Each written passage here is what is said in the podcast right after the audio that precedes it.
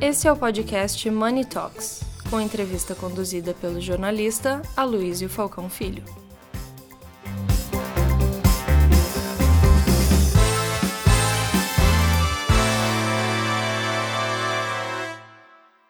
Bom dia a todos. Eu, eu vou ser ultra rápido, porque a agenda hoje está realmente bem, bem comprimida. É, apenas para dizer que é, em 2021, quando nós fizemos o primeiro ESG Day, é, nós falávamos, falávamos muito sobre projetos, sobre ideias, e a partir do ano passado, nós já começamos uma agenda de realizações.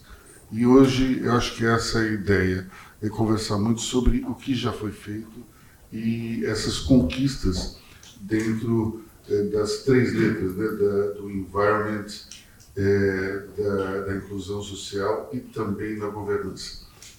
Eu acho que de todas as três, a gente ainda está devendo um pouco na letra G. A governança ainda não está totalmente é, imiscuída dentro das empresas.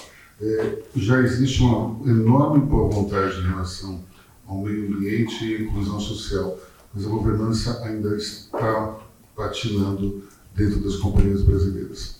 E esse talvez seja o nosso é, desafio maior e, quem sabe, o tema para o quarto ISD Day é, do ano que vem. Bom, sem mais delongas, eu vou passar a palavra para o Walter Schalker e depois a gente vai ter uma breve, é, um breve comentário do Rafael Telo, nosso debatedor, head de sustentabilidade da Ambipar. Então, Walter, por favor, é com você. Bom dia a todas e a todos. É um enorme prazer estar com vocês aqui hoje. É, muito obrigado a Luiz e Cristina pela oportunidade de estar debatendo um assunto tão relevante para a sociedade como um todo, que é a questão é, do ESG. É, eu, eu vou tentar me fixar um pouco mais na questão do E e do S, visto que no G, na minha percepção, é uma questão que é muito relativa à, questão uh, da estrutura acionária e do momento que as empresas vivem. Então, é uma dispersão muito grande de, de momento nas empresas. E eu acho que o E e o S faz parte da vida de 8 bilhões de pessoas. Uh, faz parte da vida de todas e todos, uh, porque nós precisamos juntos revertermos duas questões fundamentais.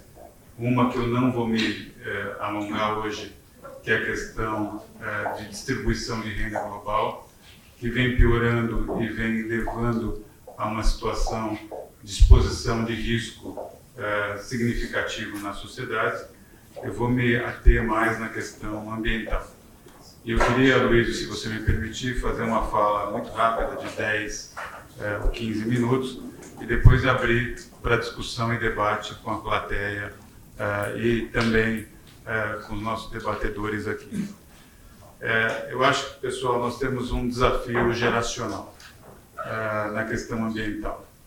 É, nós, acho que passamos, passamos do momento de estar discutindo se nós temos ou não um problema ambiental.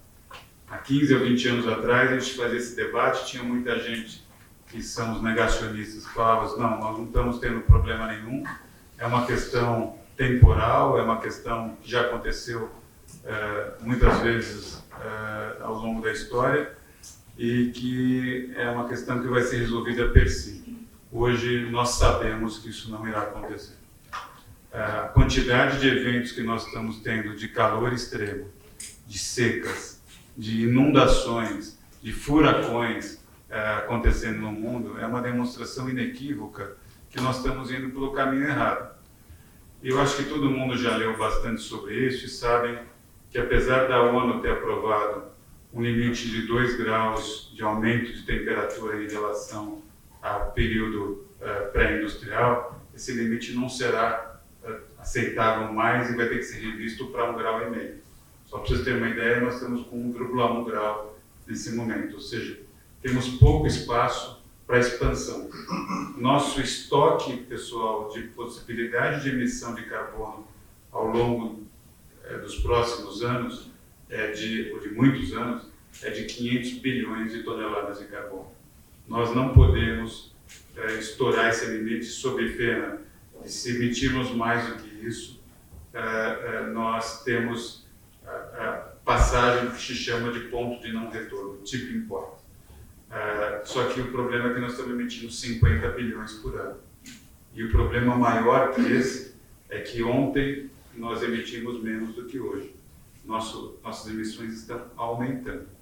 Então, quando o pessoal fala assim, ah, eu quero ser net zero no, no ano X, no ano Y, 50, 2000, nós não vamos chegar até lá.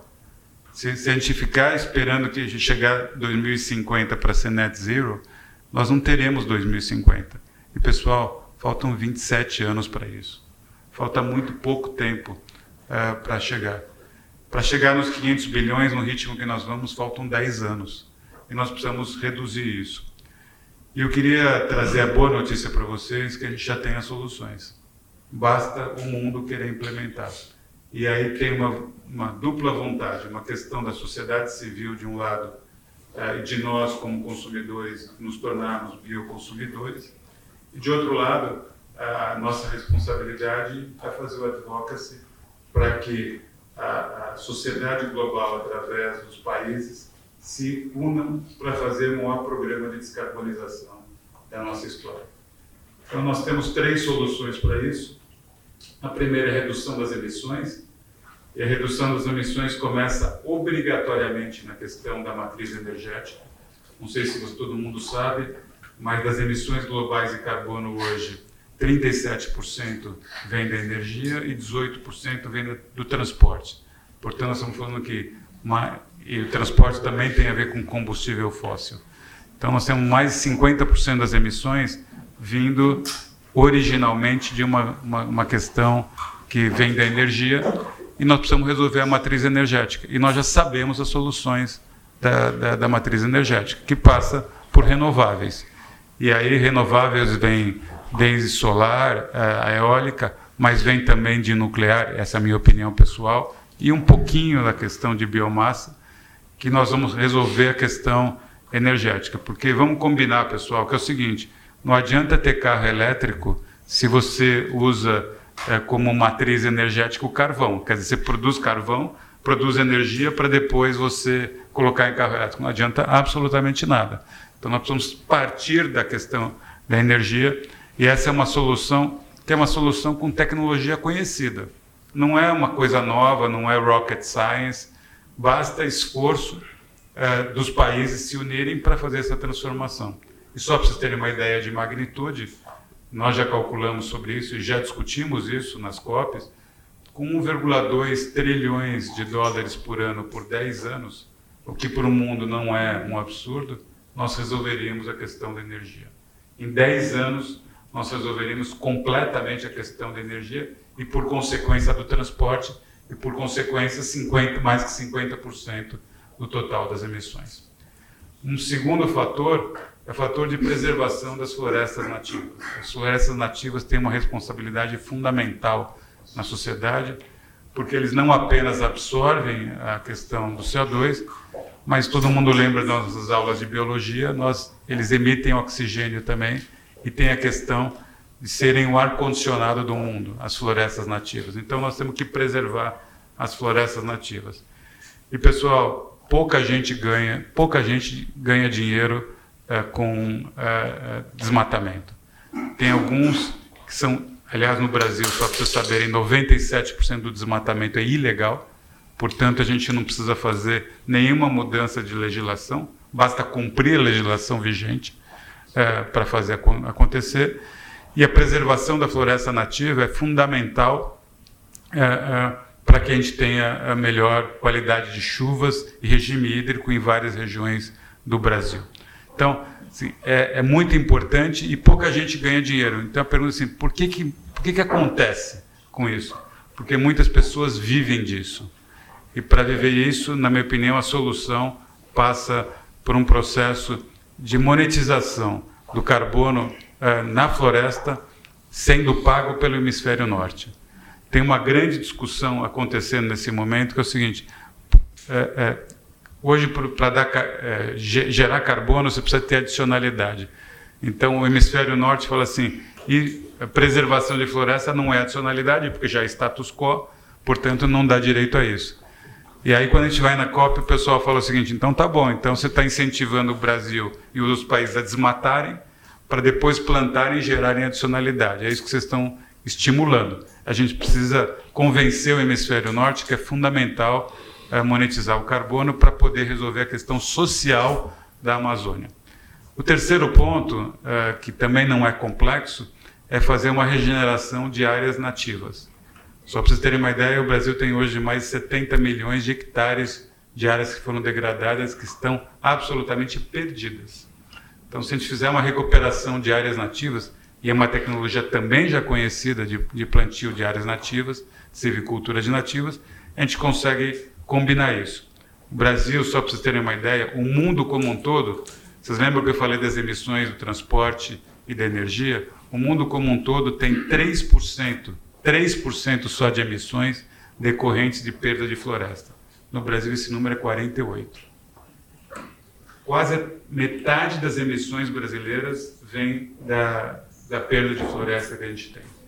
Se a gente resolver só isso, pessoal, não precisamos fazer mais nada para atingir a nossa IDC, que é a nossa contribuição definida na obra. Não precisamos fazer absolutamente mais nada. Então é o seguinte, nós temos uma matriz muito positiva energética. Entre janeiro e março, 95% da nossa matriz foi uma matriz renovável, 95% foi uma matriz renovável. Então nós temos uma matriz energética muito boa. Se nós resolvermos a questão da, da, da preservação da floresta, nós vamos conseguir endereçar uh, mais, quase 50% das emissões e nosso assento na geopolítica internacional muda completamente. Então, eu acho que é uma jornada que a gente tem que fazer e nós, como executivos e empresários de empresas, nós temos que liderar essa voz, porque nós temos uma oportunidade única do Brasil deixar de ser o vilão na questão ambiental para ser basicamente aquele que é, representa o estado da arte da tecnologia global. Então nós temos uma grande possibilidade e devemos ter a responsabilidade de sentar, o ano que vem o G20 é no Brasil, e fazer um G20 que seja um G20 ambiental, onde o Brasil tenha liderança global nesse tema e o Brasil tem todo o potencial para fazer. Eu acho que uh, se nós implementássemos uh, um mercado de regulado de carbono no Brasil, o Brasil está se aproximando disso, e criássemos globalmente uma situação de cap and trade uh, no, uh, no carbono, que é muito simples o conceito, que é o seguinte, as empresas que emitem hoje 100 vão poder ter o direito de emitir, pegar um número hipotético, 80. Se elas emitirem 90, elas vão ter que comprar 10 de carbono. Se elas emitirem 75, elas vão poder vender 5 de carbono e criarmos esse mercado global, nós vamos ter maior investimento é, de capex do mundo na questão da descarbonização, gerando muito emprego, gerando uma oportunidade e resolvendo a questão tão fundamental que é essa questão geracional que nós não podemos postergar. Com isso, Aloysio, eu termino a minha fala inicial e me coloco aqui à disposição para, para o debate. Muito obrigado, Walter. Vamos começar então pelas considerações do, do Telo é, rapidamente, porque a agenda está tá comprimida. Perfeito. Bom dia a todos. Obrigado pelo convite. Parabéns aí pela, pela organização e mal também pela fala, né? Eu fico muito satisfeito quando eu, é, eu escuto esse tipo de discurso, porque é, eu sempre gosto de falar, acho uma posição que a gente tem na Bipar, né, que o Brasil ele é um protagonista político já na parte de meio ambiente há mais de três décadas. Né? Então, é, a gente está nessa discussão, a gente pauta muita coisa que é discutida globalmente, mas a gente ainda não conseguiu ser protagonista econômico nisso. Né? E, e eu, nós temos toda a condição de fazer isso por causa do nosso histórico, a nossa matriz que já é limpa, a tecnologia que a gente tem desenvolvido aqui, que viabilizou isso. Né? A gente tem grandes possibilidades né, para a gente conseguir é, desenvolver esse protagonismo econômico. O que eu acho que é, a gente precisa, né? acho que o nosso o caminho para esse desenvolvimento é, passa muito. Eu ouvi uma frase é, muito bacana é, ano passado no, no, Climate Week, lá em, em Nova York, que a gente precisa sair dos PowerPoints, sair das, das frases bonitas e começar a entrar nos, nos Excels, começar a entrar nos projetos. Né? A gente precisa realmente colocar números, né? realmente transformar intenções em ações. E, e eu acho que o momento ainda é propício para a gente fazer essa transformação. Né? Quando a gente, Walter fala dos eventos extremos. Né? O que, que o evento extremo ele causa né, para a economia? Ele causa é, uma revisão do valor dos ativos né, e do risco que a gente tem nas nossas operações. Não sei quantos de vocês já pensaram aí é, é, hipoteticamente, mas se aquela chuva que caiu durante o carnaval em São Sebastião, aqui em São Paulo, caísse no complexo de Cubatão ou perto do Porto de Santos, a gente teria uma situação econômica, um impacto econômico gravíssimo. Né? E esse é o tipo de risco que a gente está correndo cada vez mais, porque com o aumento da temperatura, esses eventos vão se tornando mais frequentes e mais intensos. Então a gente precisa ter essa visão de risco né, ajustada para que a gente consiga fazer os investimentos, né, desenvolver os negócios para lidar com esses desafios que estão aparecendo no horizonte. Né? Então acho que é, essa é uma mudança de mentalidade que a gente precisa é, trazer para as nossas organizações né, e conseguir desenvolver isso dentro dos nossos negócios. Quem fizer isso, eu tenho certeza que vai realmente liderar, vai conseguir vencer essa corrida do que vai ser o mercado do século XXI. E aqui a gente tem enfim, inúmeras possibilidades, né? Estamos falando papel e celulose com a possibilidade de desenvolvimento das florestas, de preservação do, da biodiversidade, de inclusão de pessoas ali na, numa economia que seja uma economia que, que ganhe com floresta em pé. A gente está falando da parte de transportes, da parte de energia e até da nossa mesmo de gestão de resíduos, né, que a gente precisa realmente caminhar para uma economia circular. É um, coloca aí que metade é energia, né, para a gente conseguir é, cumprir o, o Acordo de Paris, a outra metade a gente conseguir ter processos industriais que não gerem resíduos, né, que realmente a gente consiga transformar esses resíduos em ativos, né, colocar isso na indústria. Isso vai fazer com que a gente consiga lidar com esses desafios globais, gerando renda, gerando emprego né, e realmente contribuindo para uma sociedade melhor. Então, acho que meus comentários aí na geral é isso. Fico feliz de ver que a gente tem mais pessoas que acreditam nesse protagonismo brasileiro, nesse novo mercado, e a gente tem toda a condição de fazer isso. O desafio agora é realmente criar projetos, né, desenvolver os negócios, para a gente ter essa coerência e realmente navegar nessa, nessa onda aí positiva. Obrigado, Telo. É, antes de fazer uma pergunta para o Walter, eu queria só fazer um comentário que é importante que os empresários eles é, entendam a questão crucial que é defender o meio ambiente. É, acho que até o ano passado havia um discurso de tentativa de justificar o que acontece no Brasil, apontando o dedo para o passado da Europa, dos Estados Unidos. É, isso já passou. A gente tem que resolver o presente e o futuro. Se nós não assumirmos a responsabilidade, o futuro vai ser caótico. Isso ninguém quer. É, Walter, eu queria perguntar uma coisa que, que tem a ver com é, justamente o futuro. Nós é, estamos hoje vivendo um momento em que é, a natalidade está diminuindo, a população está envelhecendo e se espera que em algum momento no futuro a população mundial comece a decrescer em vez de crescer. Esse futuro ele vai ser melhor para a preservação do meio ambiente ou vai trazer outros desafios?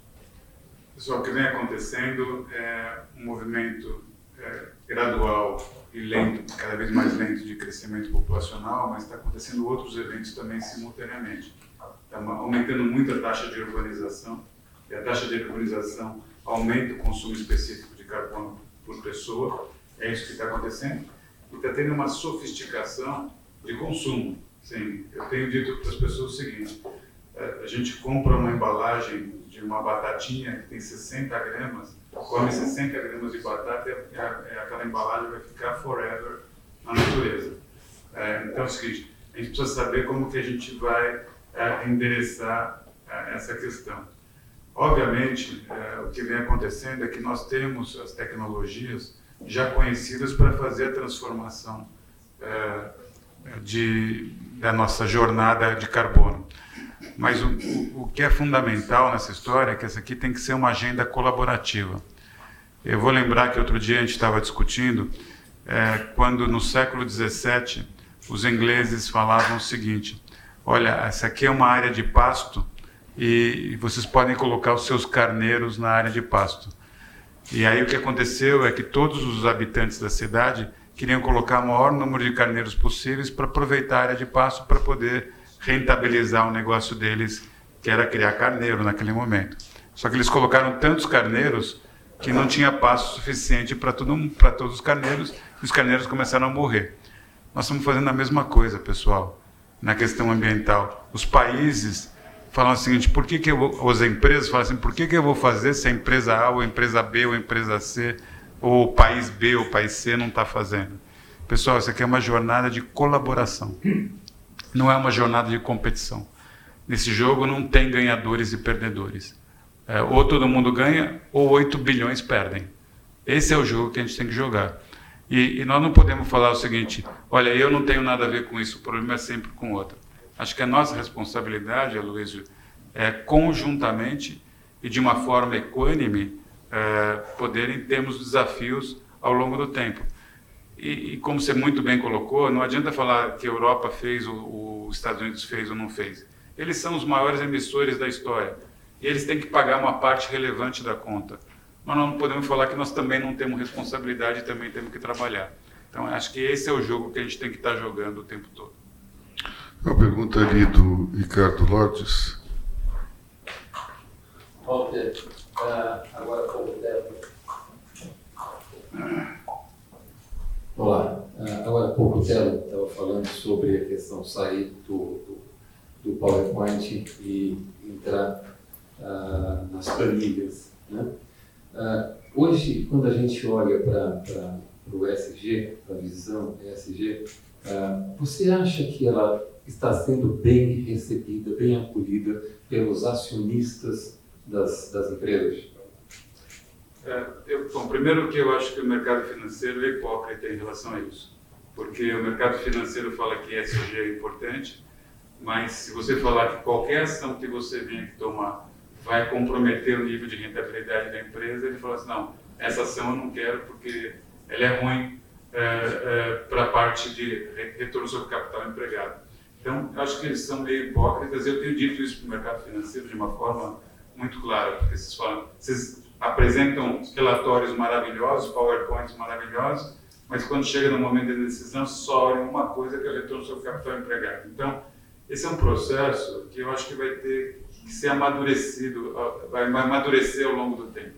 Nós vamos ter que saber colocar isso não como um check obrigatório que as empresas têm que fazer, porque agora ISG virou check, né?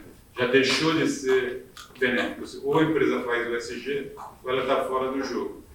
E nós vamos ter que saber rentabilizar. E eu vou dar um exemplo para vocês do Sustainability Linked Bonds. A Suzano tem mais de 4 bilhões de dólares de Sustainability Linked Bonds. 4 bilhões e meio de dólares disso.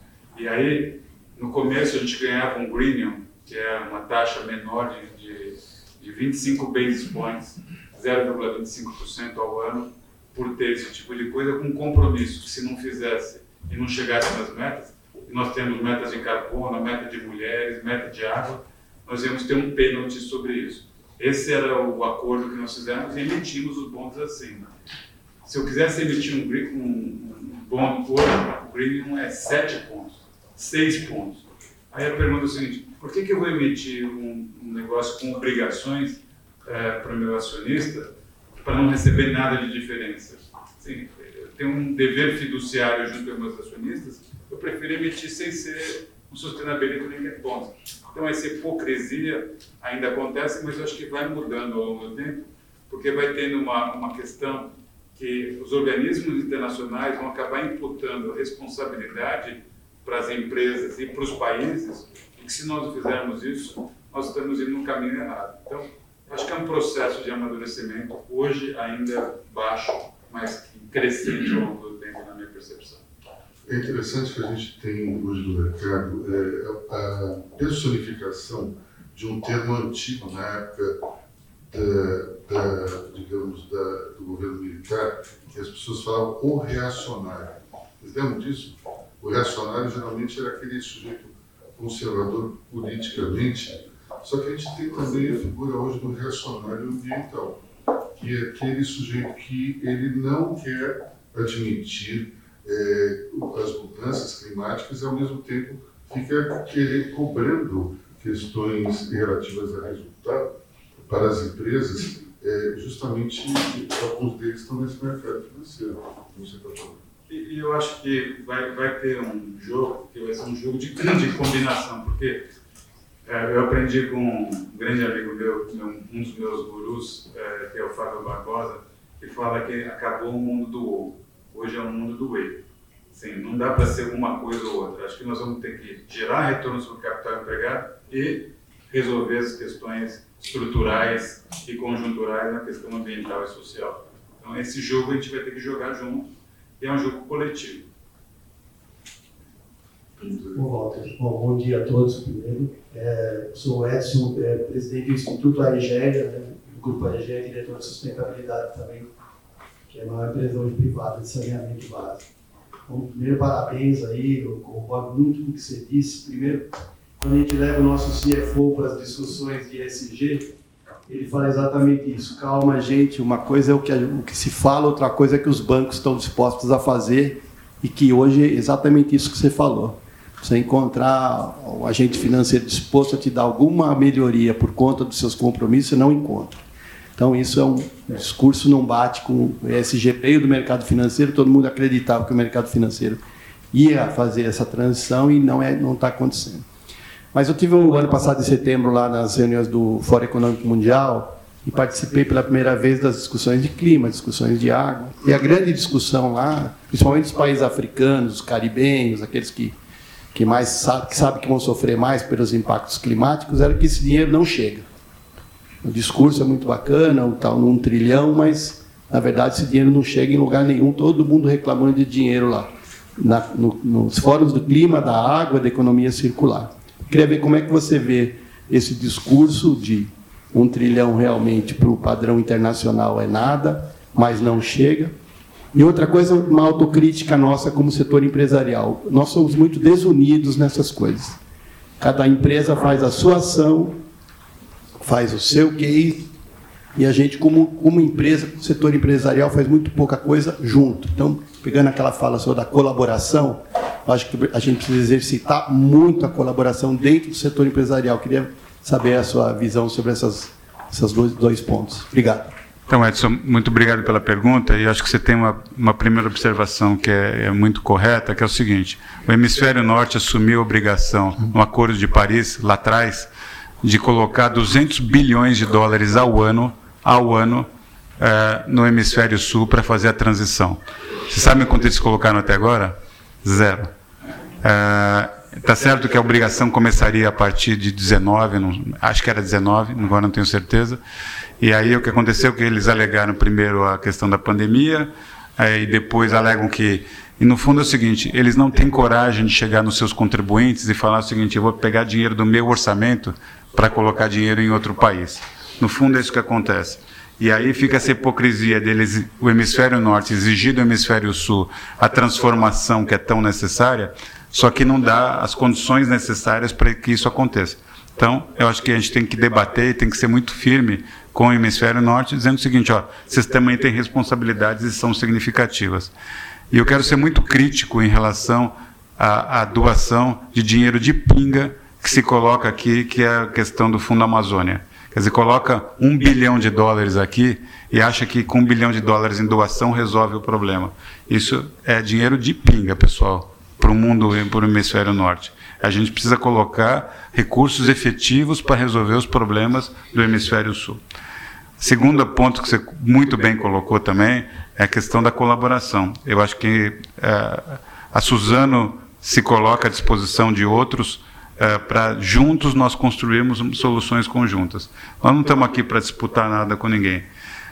Assim, e não me importa para mim se ele é concorrente direto, se vem de outro setor, não me, não me importa nada. O que a gente tem que construir são soluções coletivas entre todas as empresas. E eu acho que a gente tem muito potencial de colaboração, de tecnologias diferentes entre as empresas, de mentes diferentes, que eu acho que pode ser muito rico para todo mundo. O grande Paulo Bras Frotas. Bom dia a todos, primeiramente. Walter, eu queria saber de você como que você enxerga hoje as empresas que fazem a mensuração desses créditos de carbono, de tudo isso que envolve essa questão ambiental? Se elas estão preparadas de fato para fazer essa mensuração da forma correta, se elas hoje têm credibilidade para isso, e uma vez isso sendo medido da forma mais exata possível, o que, que o governo poderia fazer para fazer um estímulo em relação a isso? Você acha que o papel governamental nesse sentido deveria vir com alguma redução de impostos, com algum incentivo para as empresas que de fato conseguissem mostrar uma melhoria nessa emissão e nesse tipo de, de atitude? Guilherme, obrigado. Assim, eu acho que não existe ainda uh, um nível de maturidade adequado em relação nem à questão das agências de rating, uh, nem à questão das consultorias que fazem as mensurações adequadas e nem em relação às certificadoras de carbono.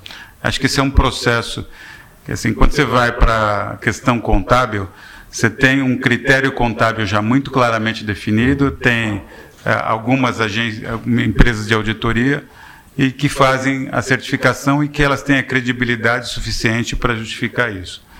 É, infelizmente, isso não aconteceu no mundo ambiental. É um processo de amadurecimento. Nós temos que incentivar isso, mas uh, eu tenho muita disputa com agências de rating, por exemplo, hoje, da forma como eles fazem a condução e a discussão é, de quem é das qualificações de cada uma das empresas. E são muito influenciadas ainda também pelos critérios do hemisfério norte. Então, vou dar um exemplo é, que se aplica ao nosso setor: 100% das árvores do Brasil, do Brasil, não é só da Suzano, não, todos os nossos concorrentes são iguais, é, que são colhidas, foram plantadas. 100%. Nenhuma empresa brasileira usa árvore nativa, nenhuma. Só que as empresas europeias usam, uh, as empresas canadenses usam, as empresas uh, uh, da Indonésia usam. E aí o pessoal vira e fala o seguinte: não, setor de papel e celulose é um setor que, é, que usa árvores nativas. Usa no hemisfério norte, não usa aqui. e aí eles começam a usar os critérios que estão lá para cá, entendeu? Eu acho que isso tem que ser repensado. E, e, e, na minha percepção, a segunda pergunta que você colocou, relação a incentivos, eu não acho que tenha que dar subsídio de nenhum tipo. Se nós implementarmos o sistema de cap and trade, eu acho que é suficiente para incentivar investimentos e monetizar o carbono que as empresas é, é, deixam por adicionalidade de emitir. Só para a gente encerrar, Walter, você falou que 37% das emissões são de energia, 18% de transporte, significa que 45% é da indústria, é isso? Não, aí tem uma parte do agro, uh, tem uma parte uh, da indústria também que, que emite, tem várias outras emissões, tem setores mais intensivos, como como é, é, aço, como cimento, que são é, emissores importantes também. Então, o grande ponto seria a própria energia. Seria isso o foco? Se, resol se resolver a energia direta e indiretamente com, com transporte, nós vamos estar resolvendo 55%. Então, assim, o Brasil tem um potencial. O Wilson está aqui, que é o meu professor é, na questão de, de energia. É, ele é, sabe muito bem que se a gente conseguir ter uma matriz renovável muito rapidamente, a gente vai mudar a cara é, do Brasil e do mundo. E aí, porque o Brasil pode ser um exportador de energia no futuro através do hidrogênio verde e amônia. Né? É, essa é uma outra possibilidade que o Brasil tem, é, que, que pode criar muito valor para o Brasil, para o Brasil e para os brasileiros. Bom, temos uma última pergunta para a gente fechar o painel do, do Carlos Prado da Turrados. É, Walter, Walter Tello, muito bom dia. Bom, fazer uma Primeiramente, Walter, parabéns aí mais uma vez pelo Person of the Year, né, para além dessa beleza que a Suzano faz, né, o Walter é, junto conosco, Maria Fernanda, fizeram um trabalho maravilhoso no Unidos pela Vacina, então super merecido aí a, o Person of the Year. O Walter, hoje ainda essa questão do SG, se é modismo, se não é, se vai ficar, eu acredito que está avançando e vai continuar avançando. Muitas empresas ainda acham que é, é um custo, é, é, um, é algo apartado da companhia. Eu queria ver a sua, a sua visão, se, se isso é apartado e se, como que a gente poderia fazer para que essas empresas olhem a longo prazo, né? porque hoje é, o SG, inclusão, diversidade, o quanto que isso, e a, e a preocupação com o meio ambiente, quanto que isso de fato representa no futuro. É, como que a gente faz para os empresários, executivos, olhar que isso não é um custo e sim um investimento? Bom, eu tenho, tenho defeito de fabricação, eu sou engenheiro. Uh, e, e, esse defeito de fabricação me leva a ter um nível de pragmatismo muito elevado. Eu acho que a gente está aqui para resolver problemas. A gente está na sociedade, a gente está no mundo para resolver problemas. E, e, já existem todas as técnicas e soluções para a gente gradativamente resolvendo alguns problemas. Alguns são mais emergenciais, como essa questão ambiental. Outras questões eh, são eh, você pode resolver mais no longo prazo, mas a questão ambiental e, e, e parte da questão social, e, e a diversidade faz parte disso, são questões que nós já sabemos quais são as soluções ao longo do tempo e nós temos que implementar. É, o que eu vejo é que a gente tem que ter uma agenda que seja uma agenda muito rápida de transformação. É, eu costumo dizer que os desafios do Brasil não podem ser resolvidos, ou do mundo, não podem ser resolvidos por band-aids. Nós temos que resolver por soluções estruturantes que levem a, a dimensão e, e forcem as empresas e as pessoas a tomarem decisões. Assim, é, é, eu tenho uma curiosidade para contar para vocês, é, só para vocês terem uma ideia, não sei se vocês sabem, mas os canudos até 10 anos atrás, não consigo precisar, eram de plásticos. E aí uma reportagem da National Geographic, que tinha uma tartaruga com um canudo no nariz, fez transformar os canudos. Para um canudo de pior qualidade, que é o de papel, eu reconheço que é de pior qualidade, mas com muito menos impacto ambiental, zero impacto ambiental para o futuro. É, a pergunta é o seguinte: quantas tartarugas nós vamos ter que matar para resolver o problema ambiental do mundo? Quantas formas de vida nós vamos ter que impactar para poder fazer. Pessoal, nós temos a maior perda de biodiversidade da história da humanidade. E ninguém está enxergando isso. Você sabe qual a, a, consequência disso? Nós vamos ter novas pandemias. É, a biodiversidade preserva a, a, questão do equilíbrio que tem na, na, na questão bio do mundo. Então, nós temos que tomar as ações. E nós temos que tomar as ações já. E não adianta a gente ficar discutindo é, se é ou não é? Como a Luísa bem colocou, nós temos que fazer assim: o que, que nós vamos fazer já para transformar em 5, 7, 10 anos a sociedade como um todo? Acho que é essa agenda que a gente tem que construir juntos. Bom, e essa é uma frase que não veio de um ambientalista, e sim do presidente de das maiores corporações brasileiras, né?